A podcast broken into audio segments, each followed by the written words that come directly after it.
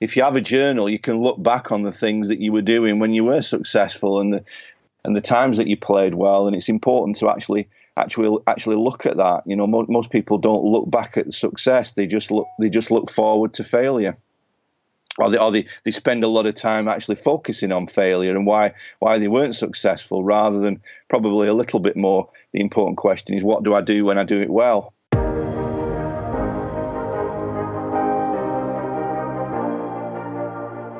You are a driven international professional or manager, have achieved quite a bit already, but are asking yourself from time to time, what do I really want? How do I want to work and live?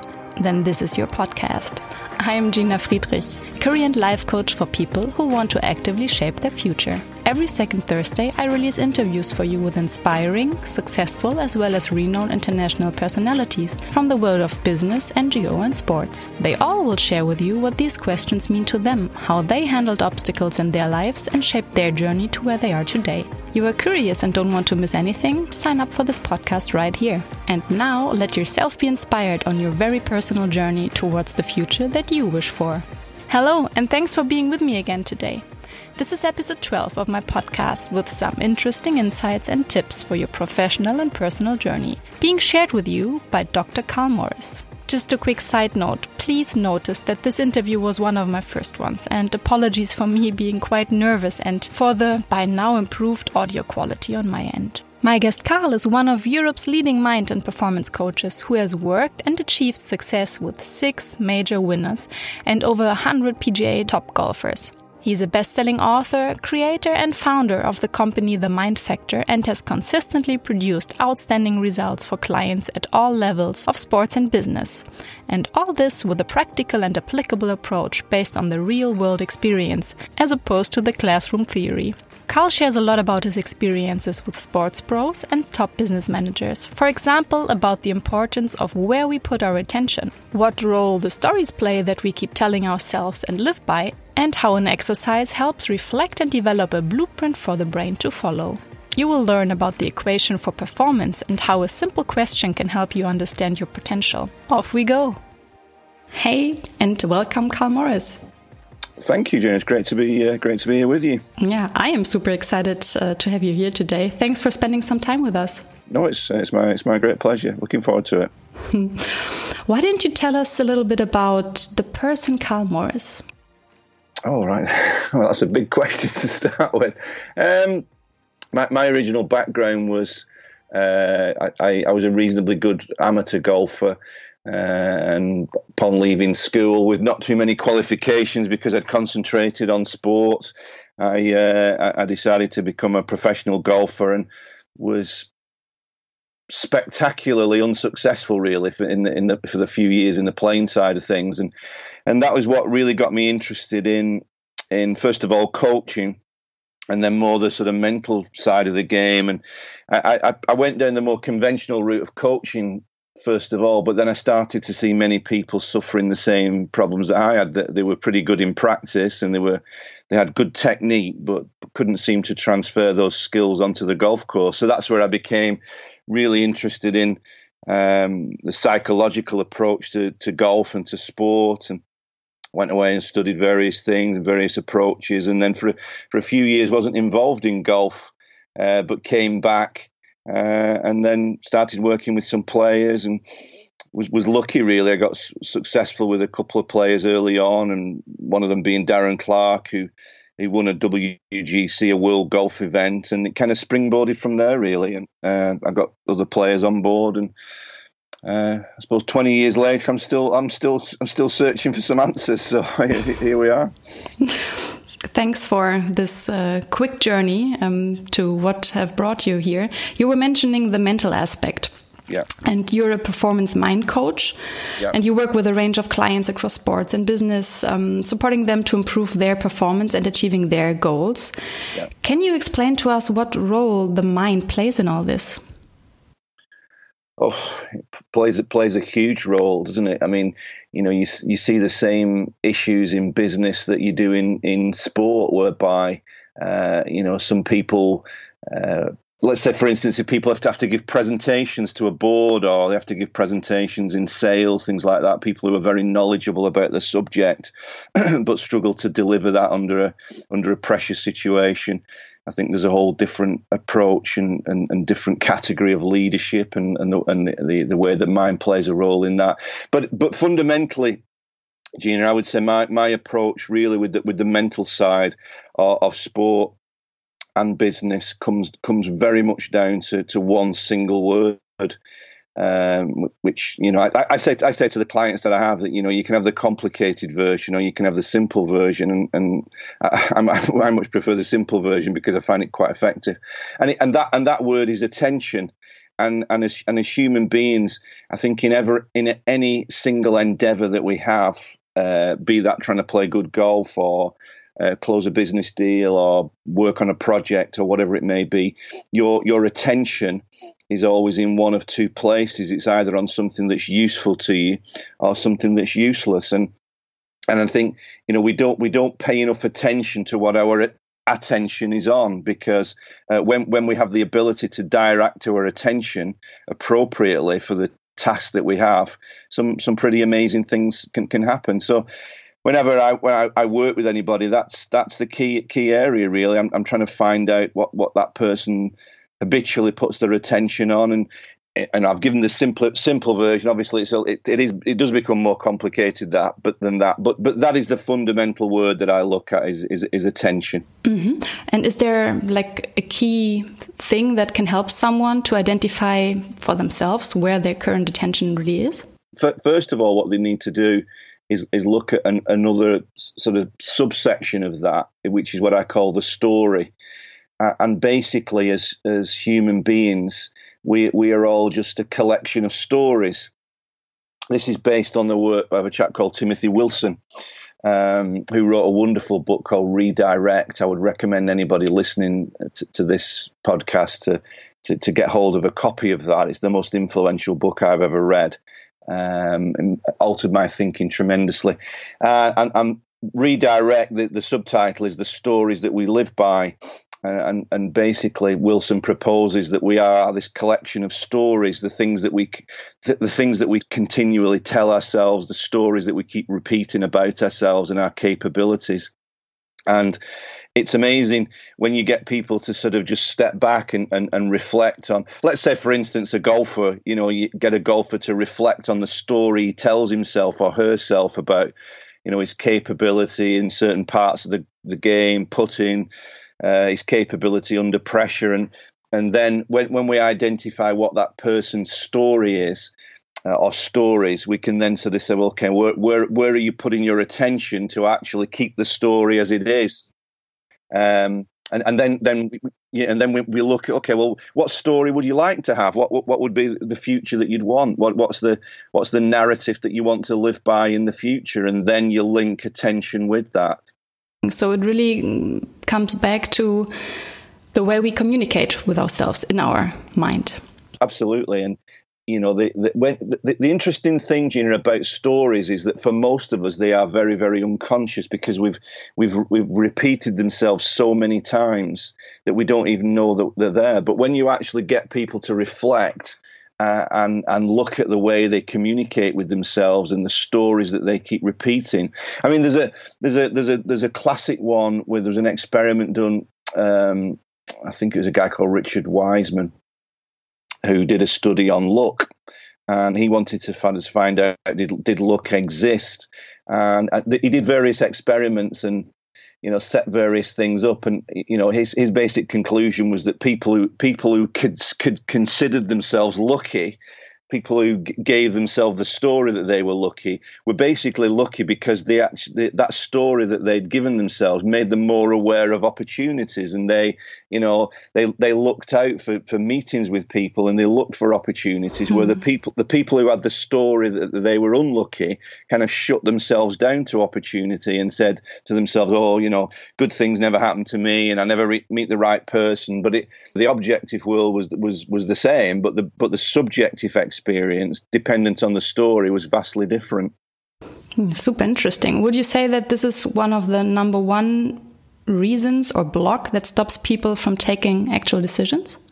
absolutely. Sometimes? Yeah, yeah, absolutely. You know, so um, you know, if, if, if somebody has a has a story that um, you know that they they are not particularly um, let's let, let's let's say somebody has the story that they're not particularly good at, at, giving presentations because of some something that happened way back in in junior school, you know, and they've carried that story around with them for for so many years they will they will do all sorts of things to, to avoid those situations where they have to speak in public. So so the original story, the original experience binds their, their experience and and continues to play out 20, 30, 40 years later.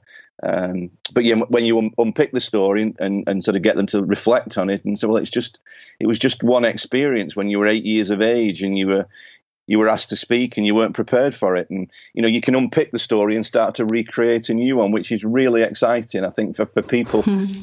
And I think the very framed story is a good one as well, you know, because we've all, you know, we've all been brought up with stories. You know, civilization is built on stories. And when, when you get people to consider that you could change your story in the future, it becomes really exciting. Yeah, and it, it, it seems to be a key, um, or seems to play a big role in personal development, and yeah.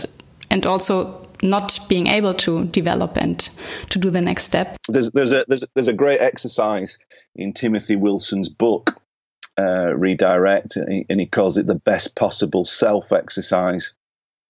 Um, and you know, one of the things that you that you that you would do is is create a future story.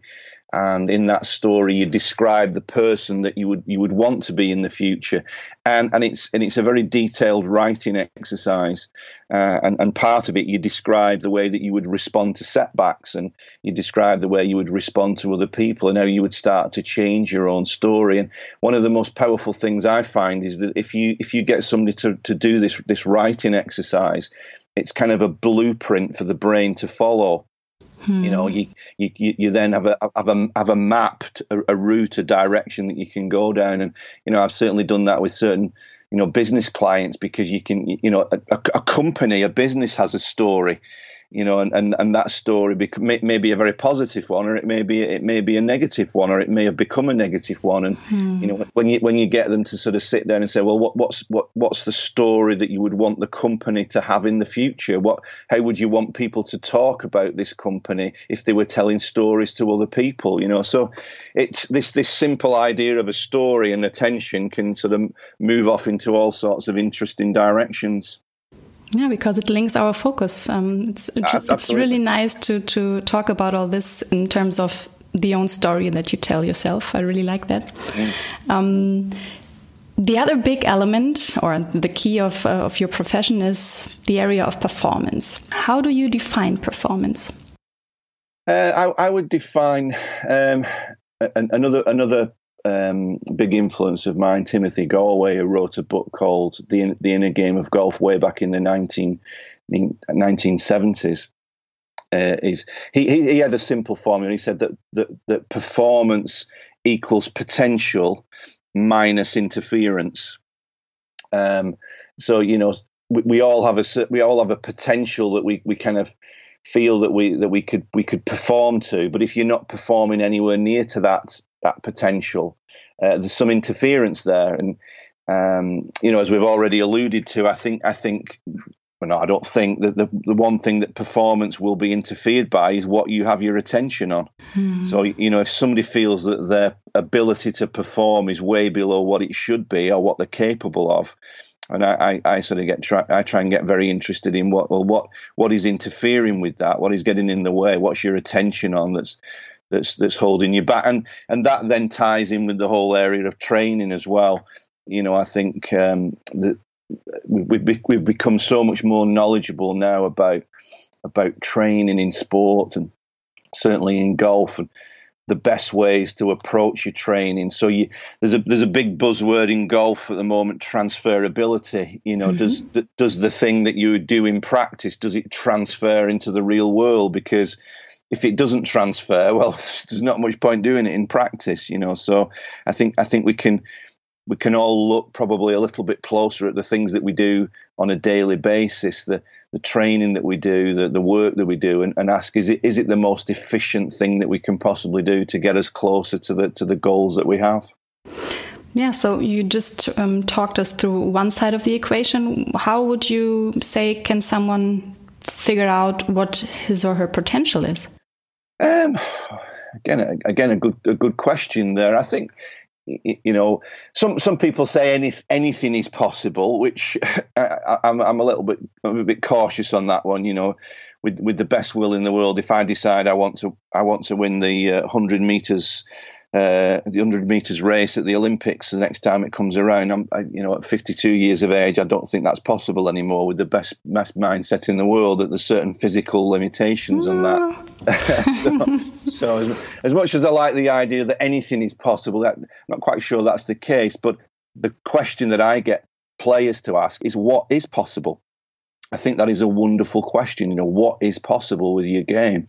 What is possible with your business? What is possible with your fitness? And, um, you know, I, I, try and coach people to, to an- answer that in a way that, that, that, the possibilities are probably just slightly further out than they currently think that they are, without without being delusional, as, as I say, without without thinking that they, they they could do something that, you know, is is, is genetically and physically impossible. So I, I, think that is one of the most wonderful questions that you can ever possibly explore. What what is what is possible because that will get you much closer to your hmm. true potential. Yeah, what a great question to ask. It's, a, it's um, a, wonderful question. It's a wonderful question to ask in lots and lots of different areas. Is there a story you can share of someone who managed, yeah, turning around, and yeah, maybe there was a special moment of breakthrough for this person? Is there any little story that you can mm. share with us? Probably, the, probably the most famous one that, that happened was, was getting fortunate. Really, was that a, a South African golfer who I worked with ten years ago. It was that, and he he was having trouble in major tournaments. He'd never actually won a major tournament. Sorry, he'd never actually he'd never actually made a cut. He'd never got past the halfway stage in a major event. There's in golf, there's four major mm-hmm. tournaments each year, and uh, those are those are the ones that all the players aspire to win. And uh, we, we we got together and we we talked uh, all about attention, about what his attention was on, and he told me that he, he would play many shots in a round, and his attention would wander away. He would he would start thinking about way off into the future, and just random thoughts would come into his head, and all and all the rest of it. And uh, without without dragging the story out too far, we we came up with a an idea that that a colour for him would represent concentration. Mm-hmm. And, and the and the colour for him that would represent concentration, the way he wanted his mind to be on a golf shot, was red. And we, we created that association, and then we sort of said, well, as a reminder that you are going to focus on each shot, why don't a, go- a golfer would wear a glove on the left hand, and he put a dot on, on his on his glove on his left hand, a red dot, and and what he did for that for that particular Open. It was the British Open at St Andrews in 2010. And for every shot that he played for the entire four days, before every shot, he very simply looked at that red dot on his glove, and that was a trigger. That was a hmm. focus of attention. That was a trigger to tell him to go through his routine for those for that particular shot, and he and he did that religiously for for those four rounds and he and he won the British Open at St Andrews by seven shots, which was uh, which was a nice, uh, a, a, nice, a nice, nice, nice, nice performance. And uh, the the red dot got quite a lot of coverage around the world because one of the commentators on TV noticed that he he kept looking at this red dot and they didn't really understand what he was doing. So um, it got it got quite a lot of publicity afterwards. And the funny side of the story is that afterwards, because of the way golfers think, I saw I started to see quite a few people wearing white gloves with red dots on the gloves, and I'm sure most of them had no idea what it was all about, but they were trying they were trying to they were trying to use it anyway. that's well, that's funny. Just now I have a picture in my head. All these golfers, all these um, golfers looking at their yeah, looking, looking at them, nothing happening. um, in your opinion, what are the key factors that enable someone achieve his or her professional and personal life goals? The single most important thing is to get very, very clear on what I call uh, the answer to this question what does a good day look like? because you know you know we, we set these goals and we set these intentions which are great. You've got to set a direction. You've got to look at your story. But all of those things are off in the future. And the only thing really that we have any any kind of slight amount of control over is what we're going to do today. And I, I have this this theory this idea this principle of what I call the accumulation of good days. That if you put enough good days together, some really, really interesting things can happen. Now, the good days might be focused on fitness or business or sport or, or whatever, but most people they'll they'll go off into the future and they'll create these ideas of what they want to achieve, but they don't get any clarity on on what a good day today looks like. And I and I'm I'm super. I try and get them really quite uh, focused and detailed on that because a, a, good day needs to have a good start. So what are the what are the things that you do? The very first thing that you do when you get up out of bed in the morning. You know, most of us are extremely dehydrated. So, you know, I think it's a really great idea to, to, to, to drink really quite a lot of water immediately that you get up and bathe your brain you know, in, in, in the liquid that it craves, the water that it craves, because, you know, an efficient brain can only be as efficient as the structures and the, the cellular structures that it's operating with.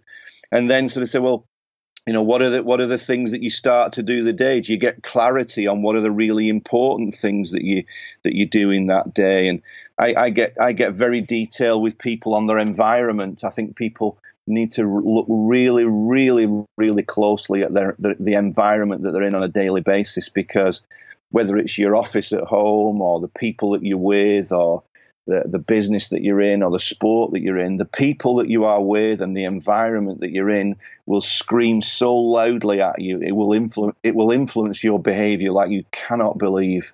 And I think and I think that's what great managers do in football and other sports. You know, they create a great environment. They they are maybe the head of that environment, but but you cannot you cannot afford to not look at the detail. You know, even to the extent if you have an office at home and you look at the pictures on the walls and the way the office is arranged, and uh, it will it will give you all kinds of messages. Uh, there's a there's another book I would recommend people get. I mean, the, the, Amazon list is already too long already. No, no, I will put all the links to the show notes. Thanks a lot for sharing. So go ahead. yeah, the, a, a, another essential book that people read is a book by John Bargh, B A R G H. He was on my podcast. He's a wonderful man. Uh, he's a Yale professor, and he and he wrote a book called Before You Know It. The unconscious reasons why we do what we do, mm-hmm. uh, and basically, John Bargh talks about how the environment is constantly triggering triggering us to to perform certain behaviors that we don't even realize.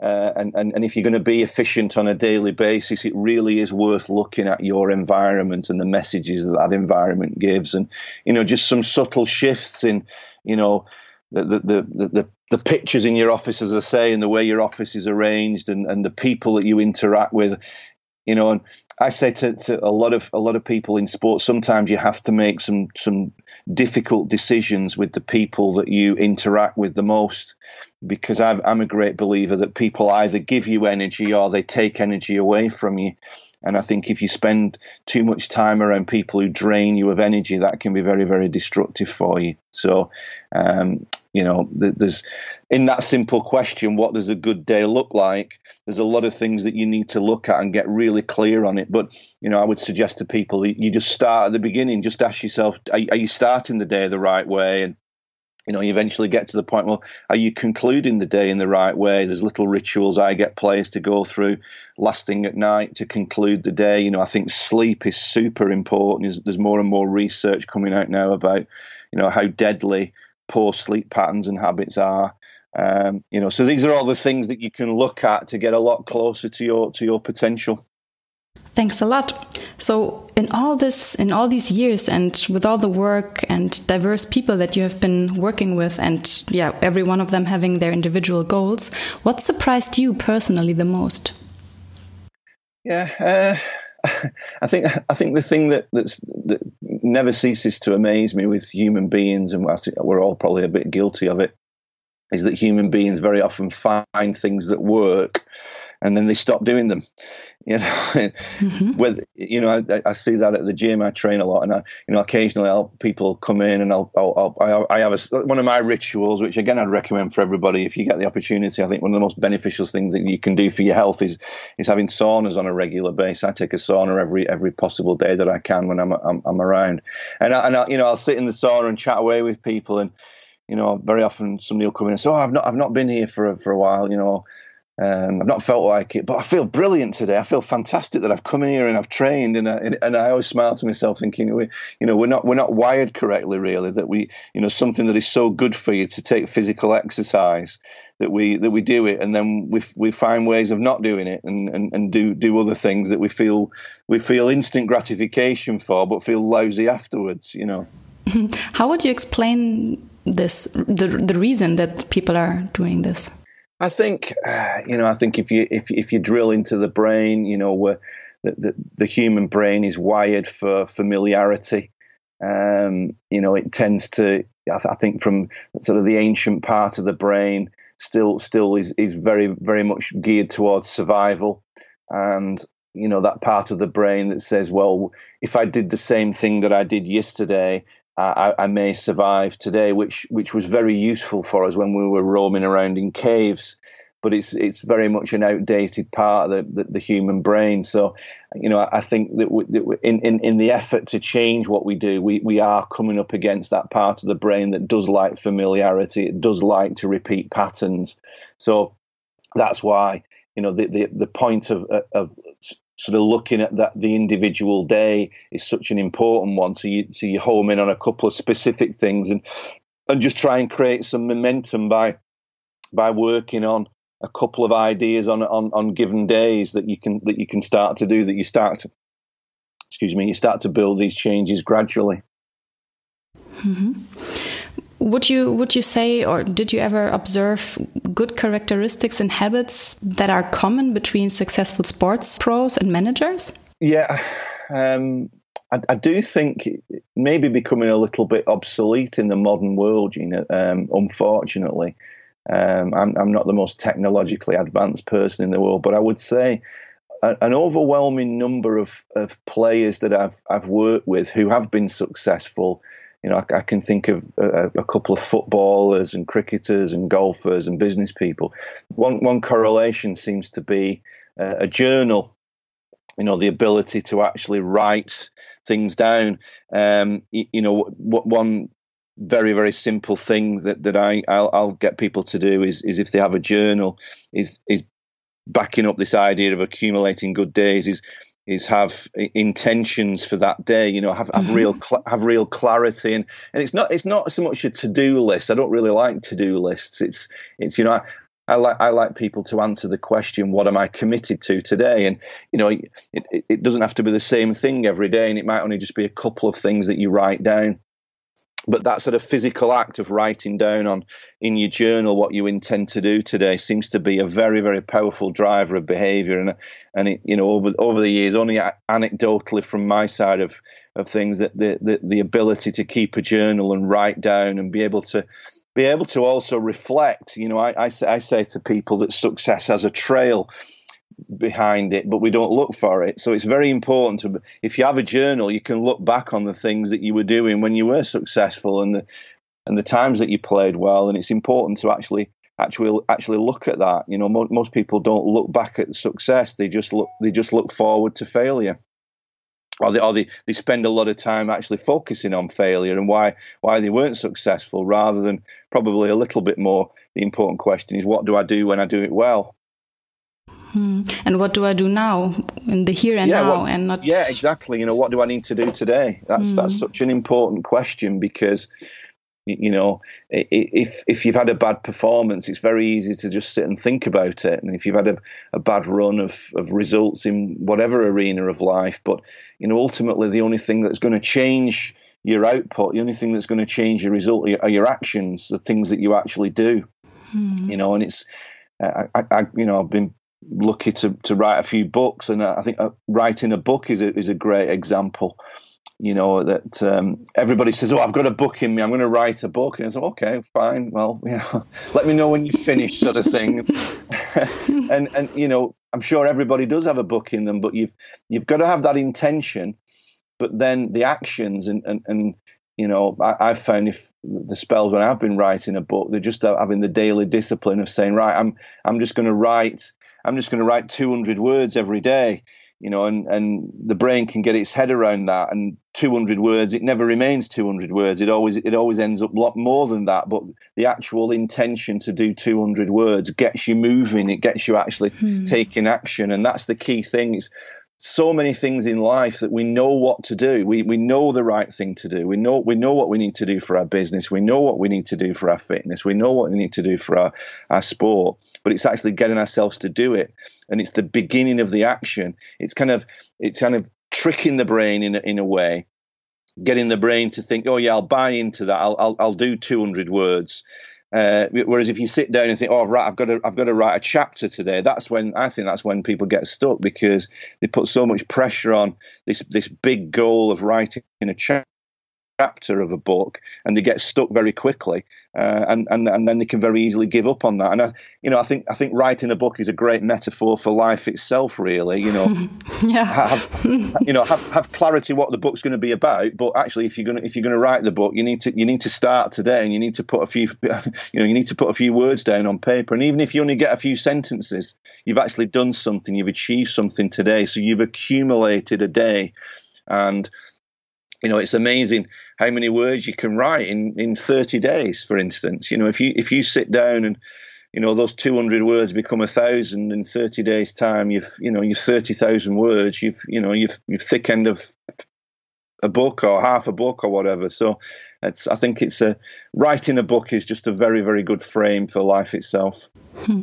and what you're saying is that the key is just getting started somewhere. 100% just, in, in, mm. in anything you know, I, I, I do remember, um, and, and I and I kind of link this with what John Bargh had to say. A, guy told me in America years ago that he, he used to have what he called the the thirty the thirty second exercise program. Mm-hmm. And you know, as soon as he said that, I thought, "Wow, that sounds like thirty seconds. what, what you do in thirty seconds? It must be pretty intense." But he, he, then he then went on to explain that what he what he did was that he he he would have his running shoes by his bed, so again, environment, setting up the environment. And as he got out of bed, he would put his running shoes on, he'd put his shorts on, and his and, he, and his training top. excuse me. And he would say to himself, "I've, I've just got to run for thirty seconds." so of course he would get out of the house and he'd start running for 30 seconds and he would never stop at 30 seconds that he would mm. just he would just keep running but it was a great way that he, he kind of tricked his brain into getting moving so I, have always remembered that and I think it's uh, that's a, that's a great example of it creating the environment and understanding attention and understanding story and putting all of it together just to get you moving every day. And you know you've accumulated part of a good day if you've gone for a run if you think that's important for you. Very nice example. Thanks a lot for sharing. Um, you were talking about looking back in another context now but if you would be looking back what advice would you give your younger self and why um, I, I, would say not, maybe not to take things quite so seriously. Um, not not to be uh, too focused on immediate results. Be be be far more mindful and aware of what you enjoy, and and and you know, be that in, in sport or whatever. If you enjoy something, make sure that you reflect on it afterwards. I think also I'd tell I'll tell the other younger self to maybe make some decisions about people that you spend time with, um, some challenging decisions maybe. Um, but yeah, I, I think it, the, the, the other thing would be some of the, some of the things that that you know you maybe get wrapped up in goals wise. Uh, and maybe the things that you think that you want, and maybe that's not the reality of it. So, you know, I'd, I'd, I'd, I'd, sort of say get get really get really clear on what's important to you, um, what you enjoy and, and the people that you spend time with. And looking at today, what drives and what motivates you to keep going when it's really tough?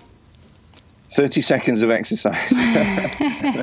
um, no, I, I, think we all, you know, we all have um, things things that come along. I mean, I've just recently lost my my mother. My mother died um, oh. only only a couple of weeks ago, and it's been a very tough twelve months to be honest. Um, Sorry to hear that. Yeah, she she had dementia, and um, You know, just just to see somebody.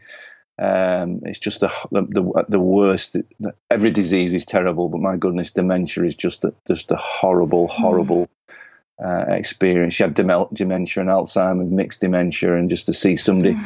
robbed of their, you know, personality, physical deterioration. So, you know, I, I, I had to in the past twelve months. I would, whenever I was not away working, I, I would go over to the care home that she was in for the last twelve months every day, and it was, it was, it was, it was tough to keep going there. You know, just to see see this deterioration. But uh, you know, I had to sort of take some of my own medicine and and there were many many times that I you know I really didn't feel like doing any exercise but um, I, I, think that was one of the things that really helped me through this last 12 months is the, the, is the days when I absolutely the last thing I wanted to do was to exercise.